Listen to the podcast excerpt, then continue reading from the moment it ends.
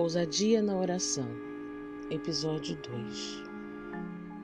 Hoje nós vamos falar do capítulo 32 de Gênesis, versículo 24 ao versículo 26, que diz: E Jacó ficou sozinho.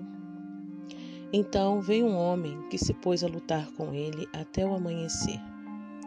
Quando o homem viu que não poderia dominá-lo, tocou na articulação da coxa de Jacó, de forma que lhe deslocou a coxa enquanto lutavam. Então o homem disse: Deixe-me ir, pois o dia já desponta. Mas Jacó lhe respondeu: Não te deixarei ir, a não ser que me abençoes. A vida de Jacó já era bem conturbada desde o ventre da sua mãe. A Bíblia relata que os meninos lutavam no ventre e Rebeca buscou auxílio para saber de Deus o que estava acontecendo.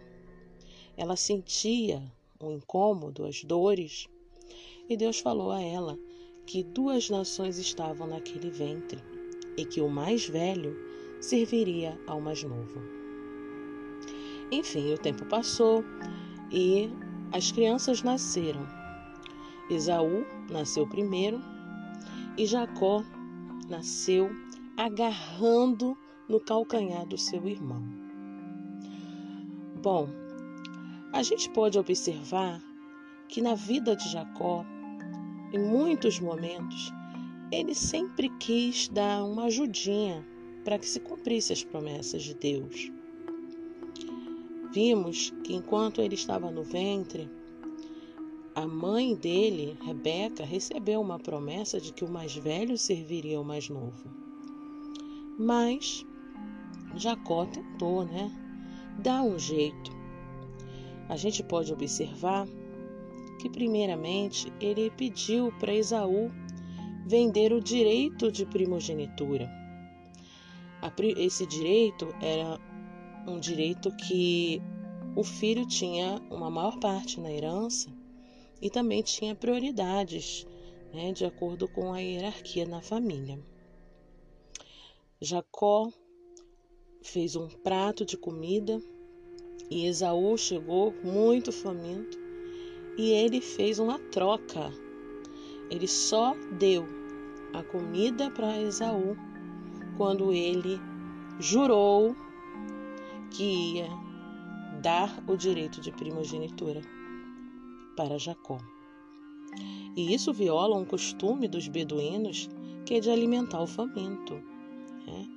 Então o irmão estava ali cheio de fome, mas ele usou essa situação para conseguir a afirmação do irmão de que a primogenitura seria dele. Não precisava fazer isso. Havia uma promessa. Bom, mas ele não ficou satisfeito somente com isso. Ele e a mãe criaram uma situação quando Isaac já estava bem idoso e normalmente é, quando naquela época quando a pessoa já estava bem idosa já sabia que estava próxima de falecer ela fazia uma oração declarando uma bênção ao seu filho primogênito. E sendo assim, Rebeca e Jacó fizeram lá um plano e Jacó se passou por Esaú e recebeu a bênção do seu pai. Em outros momentos, né, Jacó estava dormindo num lugar de céu aberto, com a cabeça numa pedra, e teve um sonho. E nesse sonho, Deus assegurou que um grande território e extenso ao redor dele seria dado aos seus descendentes. Jacó ficou maravilhado e, quando acordou, colocou mais pedras sobre a pedra que fazia, que usava né, como travesseiro, derramou azeite e pôs o nome daquele lugar de Betel.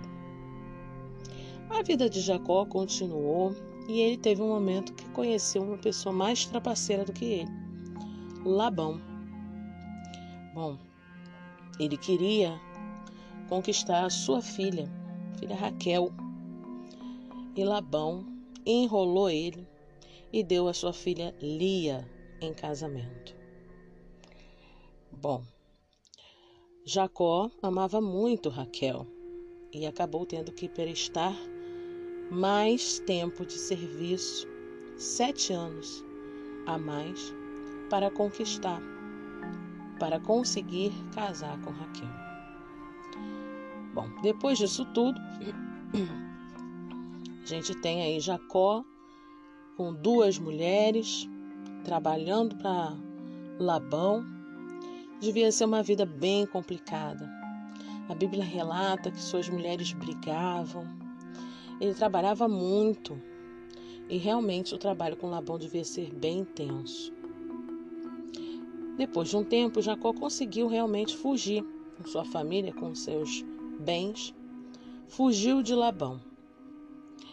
Mas depois ficou sabendo que o seu irmão Esaú estava indo ao seu encontro com 400 homens. Com certeza Jacó temeu por sua vida. Mas, mesmo assim, ele foi lá e tentou agir de psicologia com seu irmão e enviou até ele, primeiramente, os servos com presentes, depois enviou suas esposas, depois enviou seus filhos. E depois de cruzar o val de Jaboque, ele ficou sozinho aguardando os resultados. Nesse momento, apareceu um homem e começou a lutar com Jacó. Jacó não procurou essa luta. Esse homem apareceu e começou a lutar. Então Jacó, aterrorizado e obstinado, lutou com esse homem. E quando esse homem viu que ele não ia parar, que não ia dominar, esse homem tocou na articulação da coxa e deixou Jacó manco. Foi aí que Jacó percebeu que esse estranho homem se tratava de um ser espiritual, um mensageiro de Deus. Jacó se agarrou a ele e implorou uma bênção. O homem disse que precisava ir, e ele disse: Não te deixarei ir se não me abençoares. Sendo assim, Jacó recebeu a bênção e esse homem foi embora. E Jacó diz: Vi Deus face a face. E aquele local se chamou Peniel. Quantas vezes nós agimos dessa forma? Temos uma promessa algo que Deus fala ao nosso coração, mas no primeiro momento a gente está ali fervoroso, acredita, e quando o tempo vai passando, a gente começa a achar que essa promessa não vai ser cumprida e começa a fazer as coisas do nosso próprio jeito. Assim como Jacó. Essa luta de Jacó retrata a luta da vida inteira dele. Uma vida onde queria dar uma ajudinha no que Deus já tinha declarado como promessa. Era somente confiar. Era somente crer que Deus ia agir. Não precisava chegar a esse ponto de lutar, de ficar manco, de sofrer, para aí sim receber essa bênção. Ore ao Senhor, confie nas promessas, creia nele, lance sobre ele toda a vossa ansiedade. Descanse no Senhor. Entrega o seu problema para ele e confia pela fé que ele vai resolver.